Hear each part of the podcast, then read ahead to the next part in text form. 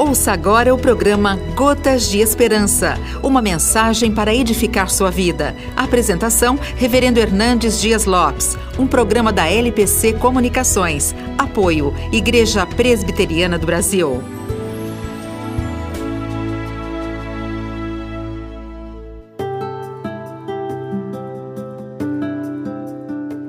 O apóstolo Paulo, que proclamou a fé cristã nos diversos rincões do Império Romano, demonstrou profunda serenidade diante da morte.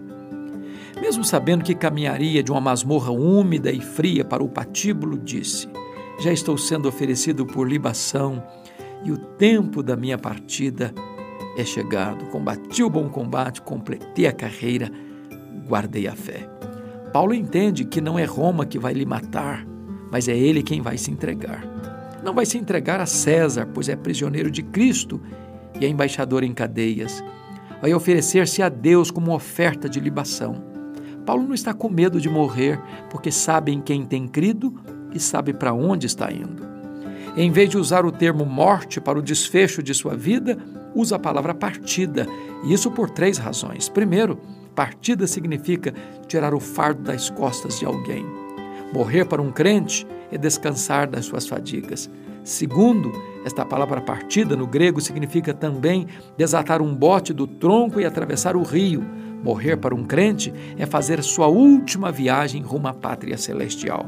Terceiro, a palavra partida significa afrouxar as estacas de uma barraca, levantar acampamento e ir para sua casa permanente. Morrer para um crente é mudar de endereço, é ir para a casa do Pai. Você pode também experimentar essa gloriosa paz.